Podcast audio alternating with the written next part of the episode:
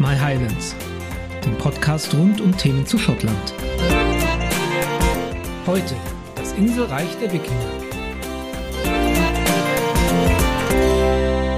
Anno Domini 793. In diesem Jahr kamen furchtbare Vorwarnungen über das Land Northumbria, die das Volk auf das Schlimmste erschreckten. Es waren riesige Lichtbögen, die durch die Luft rauschten, und Wirbelwinde und feurige Drachen, die über das Firmament flogen. Auf diese schrecklichen Zeichen folgte bald eine große Hungersnot, und nicht lange danach, am sechsten Tag vor den Iden des Januars desselben Jahres, richteten die peinigenden Überfälle der Heiden in der Kirche Gottes auf der heiligen Insel durch Raub und Gemetzel eine beklagenswerte Verwüstung an. Sieger starb am achten Tag vor den Kalendertagen des Märzes was zum Jahr 793 in den angelsächsischen Chroniken geschrieben steht, gilt gemeinhin als der Start des Wikingerzeitalters in Britannien.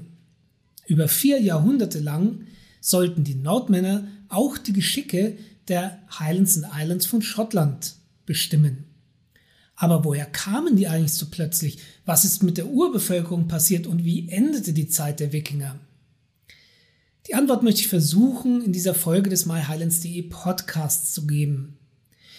Es ist nicht ganz leicht, denn die Wikinger haben sehr oft die Chronisten dort verdrängt, wo sie Land genommen haben.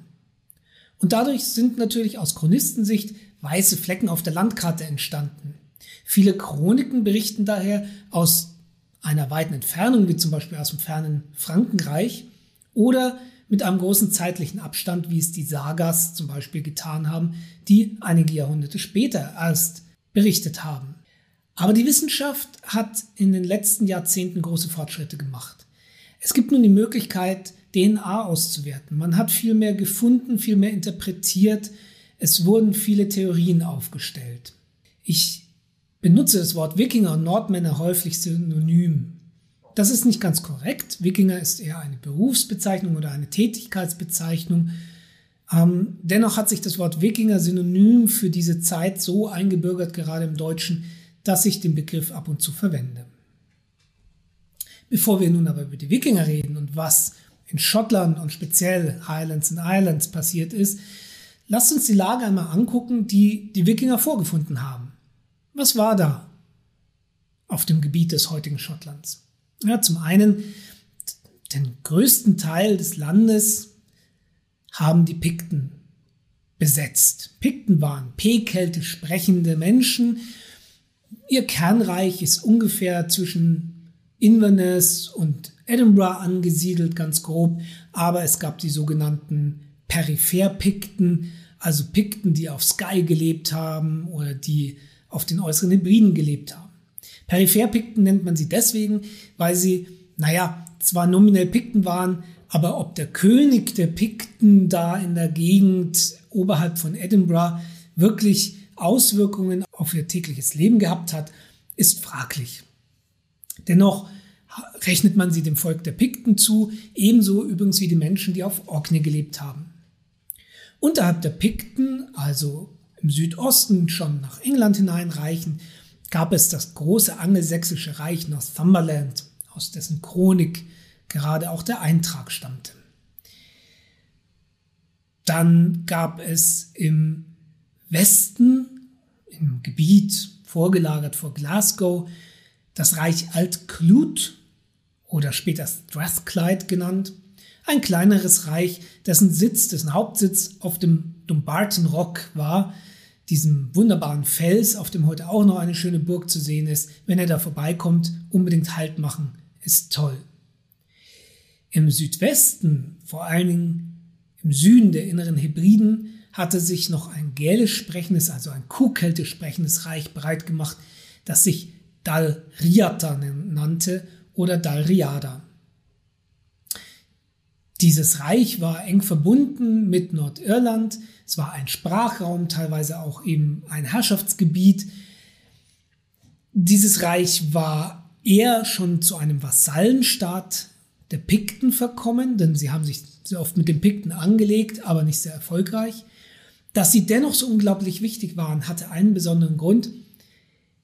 Die Insel Iona war Teil von Dalriata und Die Insel Iona war ein Zentrum des Christentums. Es war auch der Trittstein, über den das Christentum überhaupt nach Schottland kam. Also die Christianisierung und Iona hängen stark zusammen. Und das verlieh diesem Reich und auch der Sprache, dem Gälischen, ein starkes Gewicht, auch wenn, wenn sie vom militärischen her und vom Gebiet her gar nicht so riesig waren. Also das waren die vier Reiche, die da eine größere Rolle gespielt haben. Die Pikten, die Gälen von Dariata, die Menschen von Alt-Klut und Northumbria. Auf dieses, ja, auf dieses Mengengelage, das sich auch immer gerne untereinander bekriegt hat, reichlich, ähm, stoßen nun die Wikinger plötzlich. Und woher die so plötzlich kamen und warum die Wikinger so plötzlich kamen, das ist ein heiß umkämpftes Thema unter Historikern. Welchen Grund hatten die, plötzlich massenhaft ihre Ländereien zu verlassen und auf Raubfahrt zu gehen? Und da gab es früher immer ein, ja, ein Standardgrund, eine Standarderzählung, nämlich ihre Segelboote. Die waren so fortgeschritten technologisch, dass sie die Möglichkeit hatten, weite Distanzen schnell mit vielen Menschen übers Meer hinweg zurückzulegen und dann eben auf Raubzüge zu gehen. Das Problem an der Erzählung ist, so kann es nicht gewesen sein. Segelboote sind keine neue Erfindung der Wikinger. Es gab sie auch vorher schon. Und sogar die Angelsachsen, die in Northumbria saßen, kamen ja mit Booten über das Meer. Also Überfälle per Boote oder Piraterie war nichts Neues. Piraterie zum Beispiel hatten die Scotti schon zu Zeiten der Römer vollbracht. Das war ja, ne, also der Begriff Schotten kommt von den Scotti und die wurden von den Römern als Piraten bezeichnet. Also es gab schon immer Boote, es gab auch schon Segelboote und all das kann also nicht direkt der Auslöser gewesen sein, aber eine wichtige Grundlage. Ohne diese Boote hätte das Wikingerzeitalter freilich auch nicht stattfinden können. Was war dann der Auslöser? Es gibt die mittelalterliche Wärmeperiode, Medieval Warm Period, also eine Klimaveränderung zu dieser Zeit. Von die gilt auch manchen als Grund, dass plötzlich oben im nordatlantischen Raum bestimmte Bevölkerungsgruppen auf Reise gingen und sich ausgebreitet haben. Ich gebe euch ein Beispiel. Wer schon mal mit dem Flugzeug nach Kanada geflogen ist, der wird Grönland überquert haben und festgestellt haben, das ist im Wesentlichen eisbedeckt. Grönland heißt aber Grünland und die Nordmänner haben sich dort etwas später in der Zeit angesiedelt. Dass es ein Grünland war, war eben dieser Klimaanomalie zu verdanken und von der nimmt man an, dass sie vielleicht das auch befeuert hat, dass die Nordmänner auf Reisen gegangen sind. Das Problem daran ist wiederum, die Klimaanomalie tauchte mit der Hauptwirkung wesentlich später auf. Also bevor die Wikinger die Klöster überfallen haben. Dennoch, auch sie kann ein Grund für den lang anhaltenden Erfolg der Nordmänner im Nordatlantik gewesen sein. Eben Stichwort Grünland. Einen sehr traurigen, schlimmen Grund könnte es ebenfalls noch gegeben haben, warum ja, Nordmänner vor allen Dingen ausgezogen sind, um zu plündern.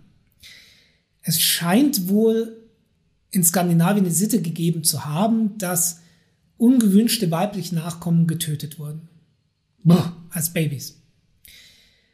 Und was dann natürlich passiert ist, ist, dass es viele Männer gab und wenig Frauen. Und als die dann in ein fortpflanzungsfähiges Alter gekommen sind, mussten sich diese vielen Männer äh, erst als, ja, erst als würdig erweisen, um diese Frauen zu werben. Das heißt, wie konnten die das machen?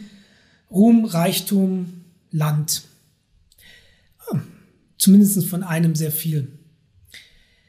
Und das kann natürlich sein, das wird ebenfalls eine Grundlage dessen gewesen sein, aber anscheinend auch nicht wirklich alleine der Auslöser. Ähm, es war vielleicht die Patrone im Lauf, aber Es ist noch nicht der Finger am Abzug gewesen. Dieser letzte Zündfunke, der ist anscheinend relativ banal. Das ist zumindest eine Theorie, die heute vertreten wird. Nämlich, es gab unterhalb des Mittelmeers das Reich der Abbasiden. Und diese Abbasiden, sehr fortschrittlich, sehr reich, haben Silbermünzen geprägt. Und diese Silbermünzen sind über Handelsnetze bis hoch nach Nordeuropa gelangt. Und als man das gesehen hat, als man diese Reichtümer erkannt hat, kann das ein Auslöser gewesen sein. Ein zweiter, der ebenfalls damit hineinbezahlt ist, dass es schon immer Kontakte gegeben haben wird zwischen Briten und Skandinaviern. Denn nochmal, die haben die Bootsfahrt nicht erfunden. Man weiß, dass die Iren zum Beispiel schon versucht haben, weiter zu missionieren, christlich zu missionieren. Und anscheinend sind sie bis nach Färöer gekommen, bis auf die Färöerinseln. Und dort ist es ebenfalls wahrscheinlich, dass sie auch auf Nordmänner getroffen sind und den Brühwarm erzählt haben, was für tolle Klöster sie haben, welche Reichtümer dort herrschen. Und als diese Nordmänner dann nach Hause gefahren sind, wieder nach zum, ins heutige Norwegen, haben die wahrscheinlich dort Word of Mouth verbreitet, wie reich doch Irland, das heutige Schottland, England ist. Also die Kunde von Reichtümern draußen die sich plötzlich und stark verbreitet hat, die nimmt man heute als einen möglichen Grund für dieses plötzliche Erscheinen an. Nochmal zu diesem plötzlichen Erscheinen. Dass 793 zum ersten Mal die Heiden in den Chroniken erwähnt wurden, hat ja auch einen Grund. Denn wäre da irgendein Bauernhof überfallen worden das wäre ja nie in diese Chroniken gelangt, sondern es wurde das Kloster Lindisfarne auf der Holy Isle, auf der heiligen Insel überfallen. Das Kloster von Northumbria. Das heißt, da wurde ein Reich mitten ins Herz getroffen, so sehr, dass sie es für wert befunden haben, es in ihre Annalen hineinzuschreiben. Im Umkehrschluss bedeutet das, die Wikinger könnten schon viel, viel früher Überfälle an einigen Stellen vollzogen haben, die einfach nirgendwo niedergeschrieben wurden oder einfach Handel betrieben haben. Das wissen wir heute ja nicht sicher. Ich zumindest habe nicht viel darüber gefunden. Aber es ist unwahrscheinlich, dass vorher kein Kontakt stattgefunden hat. Und da weisen ein paar Sachen darauf hin, zum Beispiel, Wikinger war sowieso eher eine Berufsbezeichnung, jetzt nochmal dazu kurz. Hm, Menschen, die auf Beutezug gegangen sind. Und man weiß heute, dass das nicht nur Skandinavier gewesen sein müssen. Es gab auf Orkney ein deutlich sichtbares Wikingergrab, in dem aber piktische Menschen drin standen. Das war also der Übergang von dem Piktenreich, das noch auf Orkney bestand, hinüber zu den Wikingern. Und anscheinend waren die kulturell angeglichen und sind mit anderen Wikingern unterwegs gewesen, sodass die anschließend auf Wikingerart bestattet wurden. Durch DNA weiß man heute auch, dass der blonde, blauäugige Wikinger auch Mythos ist. Sicherlich gab es den, aber es gab genauso anders, andere Haarfarben unter den Wikingern. Also die müssen nicht so ausgesehen haben, wie wir sie uns ständig vorstellen. Es gibt Hinweise darauf, dass einige Menschen, die in Skandinavien gelebt hatten, damals schon irische oder piktische Eltern gehabt haben. All das, wie gesagt, sind Dinge, die findet man jetzt über DNA hinaus. Also das ist ein klares Zeichen dafür, dass es Verbindungen gab, die zumindest zeitgleich zwischen Pikten und Wikingern stattgefunden haben oder sogar schon vor diesen 793. Zusammengefasst, warum kamen die Wikinger plötzlich? Erstens, vermutlich kamen sie gar nicht plötzlich. Zweitens, Junge Nordmänner brauchten Geld für die Brautschau und sind auf Beutezug gegangen. Sie wurden Wikinger. Im Schlepptau hatten sie nordische Nobelleute, die sich einen Ruf machen wollten, die eventuell Land haben wollten oder Reichtum oder eben sich beweisen wollten.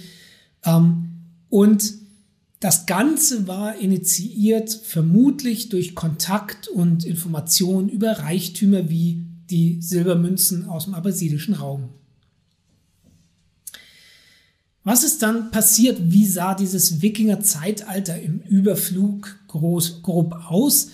Am Anfang gab es diese Überfälle, wie sie eben in den Chroniken von Northumbria beschrieben, beschrieben wurde. Es gab nicht nur Überfälle, die eben dort stattgefunden haben im Osten, sondern es gab zum Beispiel 795 den Überfall auf Rathlin Island, das ist also zwischen Schottland und Irland gelegen. Und diese Überfälle häuften sich, wiederholten sich. Teilweise wurde Iona, das Kloster, mehrfach überfallen. Ähm, also das war so der Beginn dessen, diese, diese Überfallperiode. Die kamen immer wieder. Die waren jetzt auch auf dem Radar. Es war, war klar, dass sie aus einer Ecke kamen. Die kamen immer wieder, die verbreiteten Angst und Schrecken. Die sind aber immer spätestens Ende des Sommers abgezogen. Das hat sich geändert. Nämlich ab ungefähr der Mitte des 9. Jahrhunderts stellte die ebenfalls die angelsächsische Chronik fest, dass die Heiden auf der Isle of Thanet überwintert hätten. For the first time. Die Isle of Thanet ist ganz im Süden von Großbritannien. Also, wenn die das da unten gemacht haben, haben sie es vermutlich auch weiter oben gemacht. Noch schlimmer als die Überwinterung waren dann die Übernahme von Land. Und da gab es einen Eintrag in den Annalen von St. Bertin, äh, St. Bertin, äh, heute in Belgien gelegen, früher Teil des Frankenreiches. Die haben 847 geschrieben, die Skoten, während vieler Jahre hindurch von den Normannen angegriffen, ja, das war so dieser Bereich Überfälle, wurden diesen Tribut pflichtig. Aha, das ist schon mal eine andere Qualität. Und alle Inseln in der Nähe bemächtigten sich die Normannen ohne Widerstand und setzten sich darauf fest. Das ist der Eintrag, der uns ungefähr sagt, was mit den äußeren Hybriden und den Hybriden passiert ist. Denn das ist gemein, wenn die über die Inseln in der Nähe schreiben. Das war 847. 849 gibt es dann noch einen Eintrag, der sagt, die Relikte von Columba werden von Iona weggebracht. 849 zogen sich das, also Iona war das christliche Zentrum, von dem die Christianisierung aus erfolgt wurde. Aus, von dem die Iona war das christliche Zentrum, von dem aus die Christianisierung, Iona war das Zentrum, von dem aus die Christianisierung von Schottland gestartet wurde. Es war unglaublich wichtig. Es hatte die Relikte des heiligen Kolumba. Dort wurde ebenfalls Geschichtsschreibung gemacht. Und die haben gesagt, hey Leute, wir packen unsere Sachen das ist jetzt Nordmann-Gebiet. Und damit ist natürlich auch Geschichtsschreibung weggewandert, auch Wissen weggewandert über diesen Bereich. Ab da wird es dann dunkler. Man kann davon ausgehen, dass damit das Reich von Dalriata stärkstens beschädigt war schon zu dieser Zeit. Und wir wissen dann, dass sogar eine Armee um 870, eine Armee kommend aus Dublin, bestehend aus Nordmännern, sich ja vor dem Dumbarton Rock von Alt-Clut, also diesem einen kleinen Reich, festgesetzt haben, es belagert haben und auch besiegt haben. Und auch da geht man davon aus, dass die Wikinger sich festgesetzt haben, zumindest in Teilen dort. Zusammengefasst, am Anfang Überfälle, so Anfang des 9. Jahrhunderts, Mitte des 9. Jahrhunderts Überwinterung und dann Landnahme. Naja, also ist klar, was in der Zeit passiert ist, aber es ist nicht klar, was eigentlich mit, den, mit der Urbevölkerung dort passiert ist. Wir haben ja vorhin gesagt, da draußen auf den äußeren Hebriden und auf der Isle of Skye, da waren ja überall die Pikten, die peripheren Pikten. Und wir haben ebenso gesagt, auf Eila waren die Menschen von Dalriata, Gälen. Was ist mit denen passiert? Es gibt im Prinzip zwei Thesen. Die eine sagt, hey, da haben sich die Bevölkerung hat das einfach übernommen.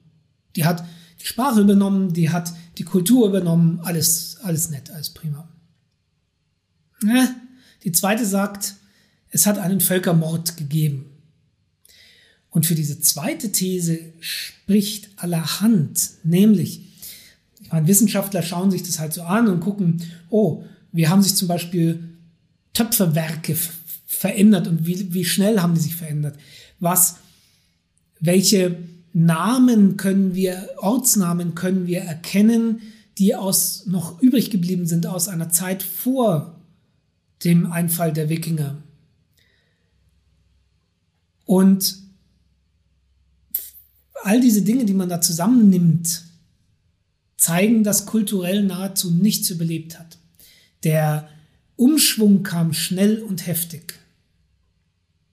So schnell, dass man heute teilweise nicht mehr weiß, bestimmte Namen, Ortsnamen, die in den Chroniken von Iona oder über Iona angesprochen werden. Zum Beispiel, bestes Beispiel, die Insel Hinba.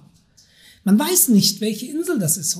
Geschichtsschreiber kloppen sich da gegenseitig die Köpfe ein, um rauszufinden, welche Insel mit dem Wort Hinba gemeint wurde. Warum? Der Name hat nicht überlebt.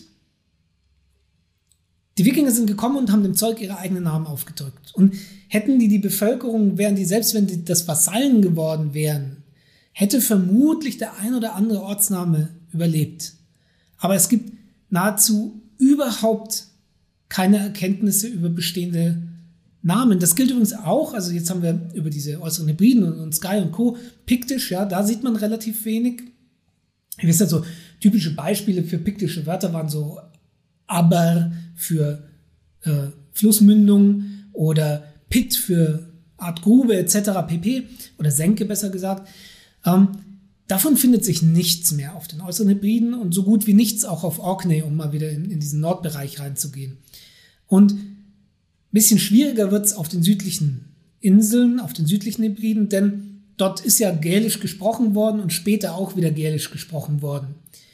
Da ist nicht ganz klar, was ist vielleicht von davor und was danach, aber auch da geht man davon aus, dass eigentlich die Namen sich schlagartig verändert haben. Und auch heute noch findet man auf Eila, auf den äußeren Hybriden, unglaublich viele Namen aus der nordischen Zeit. Alles, was mit Bostere endet, vieles, was mit Ei endet, alles, was mit Wick endet oder Ness endet, das deutet auf nordische Herkunft her. Also, dass so gut wie nichts kulturell überlebt hat.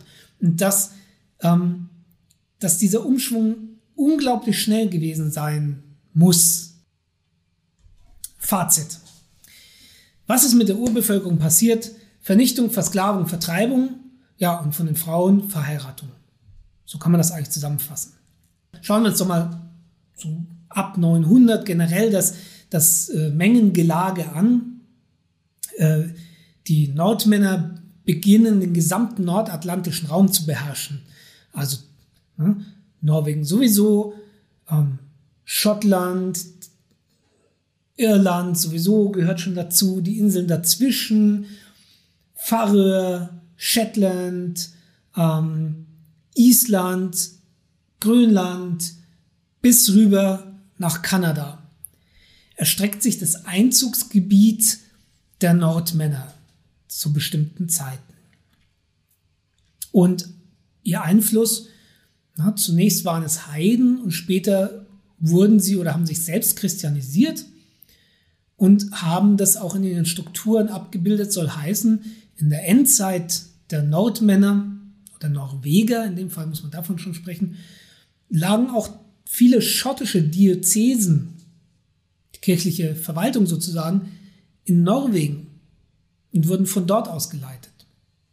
Das nur mal so, um den großen Kontext zu zeichnen. Also es gab wirklich so etwas wie ein nordatlantisches kulturelles Reich der Nordmänner. Und bevor wir jetzt noch mal ein bisschen auf die Highlands und Islands zurückgehen, wie immer mein Hinweis, ihr müsst jetzt komplett euch von den Grenzen Schottland, England etc. geistig lösen. Und ihr müsst euch auch von Landmassen ein bisschen lösen. Was unglaublich interessant war für ein Volk, dessen Grundlage schnelle Schiffe waren, waren Wasserwege. Und dieser Wasserweg, der die irische See war, also der Bereich zwischen Irland und Schottland mit den ganzen Inseln war natürlich unglaublich interessant. Dort hat sich sehr viel abgespielt. Und deswegen gab es auch später Inselreiche. Im Prinzip gab es zwei Inselreiche, die eine Rolle für uns spielen. Und ich hoffe, ich spreche das jetzt richtig aus. Es gab Northreia, die nördlichen Inseln, also das umfasst Orkney und Shetland, und Südthroyar, vermutlich etwas falsch ausgesprochen, die südlichen Inseln. Und damit waren die äußeren Hebriden, die inneren Hebriden bis hinunter zur Isle of Man, was heute eher auf der Höhe von England liegt, gemeint. Es gab auf dem Festland natürlich auch Gebiete, also wenn ihr das heutige Sutherland anschaut, Sutherland, woher kommt der Name? Südlande. Wenn wir an die Beschreibung von vorhin denken, wo ich sagte, die Nordmänner haben über ein nordatlantisches Reich geherrscht. Von dort aus gesehen ist Schottland ein Südland und deswegen ist Sutherland ein Südland. Auch Caithness, Ness, ne, ihr erinnert euch, typische Nordendung, auch Caithness war Teil ähm, ja, von diesem Wikingerreich. Aber die Herrschaft ging zum Beispiel größtenteils von Orkney aus. Also auf Orkney, auf diesen nördlichen Inseln, hat sich eine echte Dynastie gebildet. Ah, da gibt es, also da wissen wir ganz viele Namen, weil sich eben die Orkneyer Saga später darüber ausgelassen hat. Es gab einen Torf Einar, Sohn von Rognewald, das, der gilt so als der Stammvater der Orkney Earls, also der, der ja, Grafen, würde man es deutsch sagen, die ab circa 900 nach Christus dort ein festes Reich etabliert haben, das als, als Earldom, als Grafschaft noch über Jahrhunderte existiert hat, auch ins Schottische hinein noch. Und wir wissen auch, dass Sigurd der Kräftige im 10. Jahrhundert von Orkney aus auch über die äußeren Hebriden geherrscht hat. Aber irgendwann, aber also während, während die, diese Orkney und Shetland Nordinseln eigentlich meistens bei diesem, bei diesem Earldom of Orkney geblieben sind, haben die Südinseln ja mehrere Herrschaftsdynastien gehabt, sind oft gewechselt. Relativ klar ist, was in den Nordinseln passiert ist. Südinsel ein bisschen schwieriger. Also das hängt auch damit zusammen, dass sich die Wikinger und Nordmänner sehr früh in Dublin in Irland festgesetzt haben und diese Südinseln eher nach dort geguckt haben und was da passiert ist. Und was ist da passiert? Die Wikinger, die dort angekommen sind und nicht mehr weggefahren sind, die haben sich irgendwann akkultiert. Ähnlich wie die Normannen in Frankreich sich auch, das waren auch Wikinger, die auf Feindfahrt waren. Irgendwann hat man gesagt, dann, dann hockt euch da halt hin. Und dann wurde die Normandie draus. Und irgendwann äh, waren das keine Nordmänner in dem Sinne mehr, weil sie die Landessprache übernommen haben. Anscheinend haben sich die Wikinger in Irland und in, in diesem Südinselbereich auch akkultiert. Was ist damit gemeint? Die haben sich oft britische Frauen genommen, ähm, also irische Frauen oder, oder äh, Frauen äh, aus Schottland. Die haben ihnen gemeinsam Nachkommen geboren. Diese Kultur scheint dann zumindest was das irisch-gälische äh, ähm, anzugehen, scheint sich dann oft darüber vererbt zu haben. Und so ist passiert, dass eine Art Mischrasse entstanden ist, die heute oft noch so im Nebel der Zeit rumwabert. Und gemeint sind damit die sogenannten Gaul Gael. Die Fremdgälen, Gaul heißt Fremdgeil, der Gäle.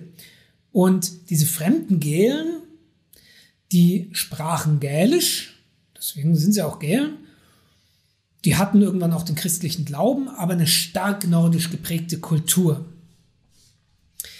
Diese Mischrasse oder sagen wir diese eigene Kultur, die sich da ein bisschen äh, gebildet hat, hm, die siedelte sich eben in diesem Bereich der Insel an und mit der Zeit, also haben sich auch bestimmte Regionen dann plötzlich nach ihnen benannt. Zum Beispiel Galloway, ja, dieser südwestliche Zipfel von Schottland, verdankt das den Gaul Gael seinen Namen und nicht den Gälen selbst. Die Gälen zum Beispiel, ein, ein anderer Teil, Argyle, wäre Era Yael, das ist die Küste der Gälen. Also so kann man das auseinanderhalten. Ne? Argyle scheint immer weiter gälisch gewesen zu sein, aber Galloway scheint eine Weile zu diesen Gaul Gales gehört zu haben. Die Inseln wurden dann von einem Riinch Gaul, also einem König der fremden Inseln, beherrscht. Und einer dieser berühmten Menschen, die, das, äh, die da auftauchen als Namen, war Kettil Flatnose, ähm, also Kettil Flachnase. Ähm, er gilt als einer der ersten Kings of the Isles oder der Südinseln besser gesagt. Ob der jetzt so, es kann, oft sagt man auch, vielleicht waren es auch zwei Leute oder so, das ist nicht ganz klar, ne? aber er taucht auf, sagen wir mal so. Und es scheint eine Dynastie gegeben zu haben, die aus Dublin heraus zunächst die Inseln beherrscht hat. Die hießen I Ivar, also Ui Imare geschrieben. Ähm, das war also ein Geschlecht, das Geschlecht Ivars sozusagen. Ähm, die saßen zunächst in Dublin und vorhin hatte ich ja schon gesagt, die Inseln haben sich da sehr stark nach Dublin hin orientiert und weniger in den Norden. Aber muss man sich das jetzt als so festes Reich vorstellen? Auch hier, ne, wie bei den Pikten vorhin auch, das kann ja sein, dass das irgendwie, was in Dublin beschlossen wurde, geht den ja äh, oben auf der Isle of Lewis nicht unbedingt was an. Also man muss es sich vielleicht eher als ein Verbund unter einer Dynastie vorstellen. Und teilweise gibt es Hinweise darauf, dass, dass es, dass Männer sich in Tings absprachen. Es gibt auch Hinweise darauf, dass Frauen durchaus beteiligt waren. Ähm, und so eigentlich regiert haben oder so untereinander Amtsgeschäfte geführt haben. Ansonsten wird es halt ja, die Ländereien verteilt gewesen sein. Es gab eine Dynastie, die da irgendwie eine Herrschaft ausgeübt hat, aber ob es da ein echtes Reich im Sinne mit Verwaltung gegeben hat, das ist doch sehr fraglich bis sehr unwahrscheinlich. Hm. Im nächsten großen Schritt gab es dann 1079, da hat die sogenannte Crovan-Dynastie ähm, die, die Ivar-Dynastie abgelöst und hat sich weggezogen von Dublin auf die Isle of Man. Also die Isle of Man hat eine große Rolle gespielt, sie war ja näher an Dublin dran. Und von dort aus haben sie aber dieses Reich bis hoch über die Hebriden regieren können oder zusammenhalten können.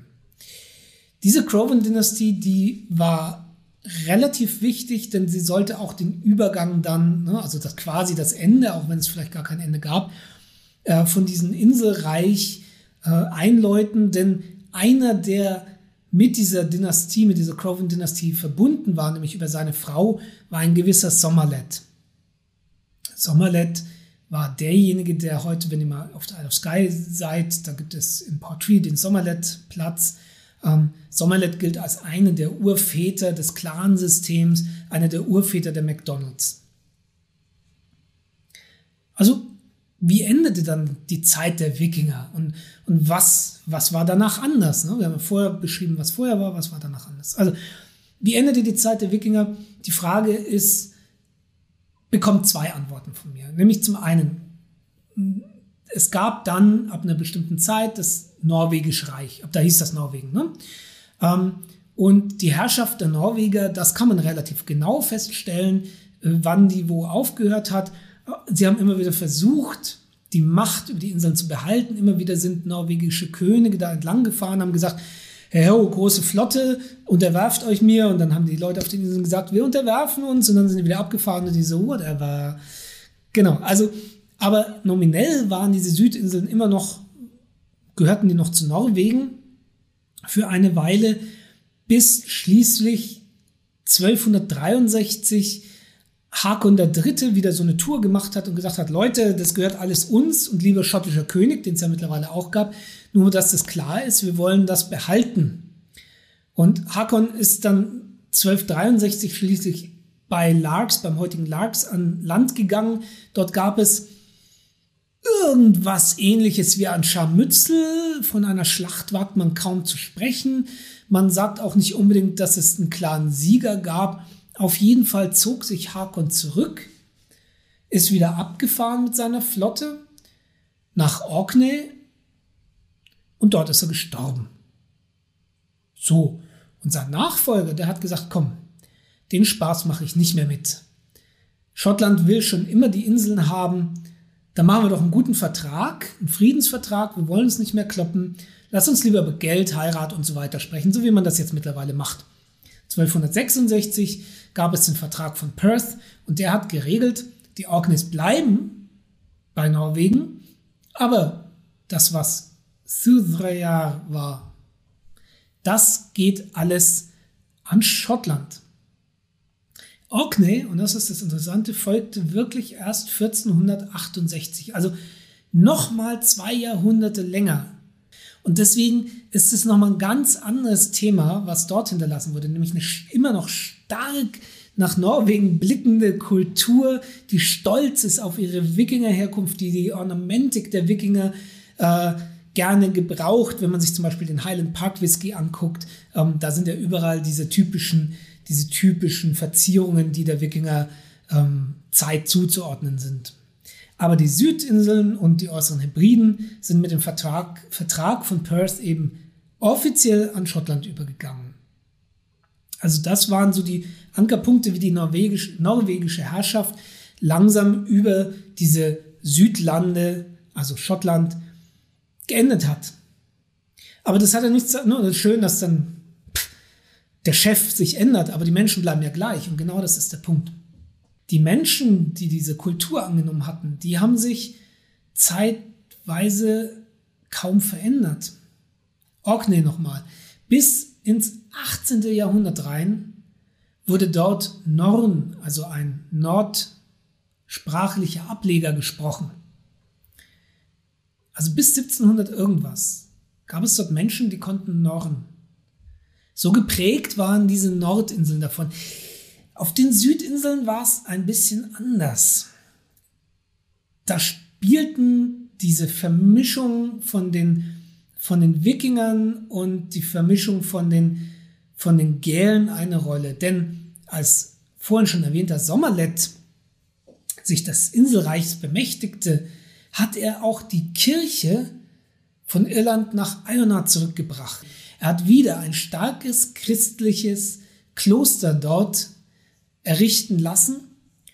Und dieses Kloster war wieder gälisch geprägt. Dort wurde wieder, ne, der Verkehr war wieder gälisch, die, die Gaul Gael haben gälisch gesprochen, soll heißen, dort orientierte man sich kulturmäßig eher dem irischen hin als dem norwegischen.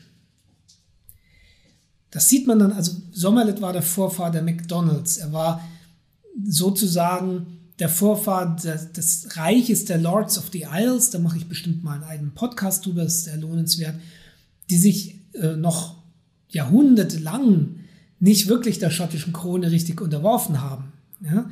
Und all die zusammen waren die Vorläufer und das Prägende der Highlands, das Clansystem, die Kultur, das Wissen, die Blütezeit, all das war, war ausgehend von diesen Inseln, war ausgehend auch von Sommerlet und war dann eben, ja, ein späteres Inselreich, das noch sehr stark Bestand haben sollte. Weil, und ich kann es nicht oft genug sagen, denkt von diesen Grenzen weg. Der Kulturraum, um den es da ging, waren die Inseln mit den Anrainerstaaten.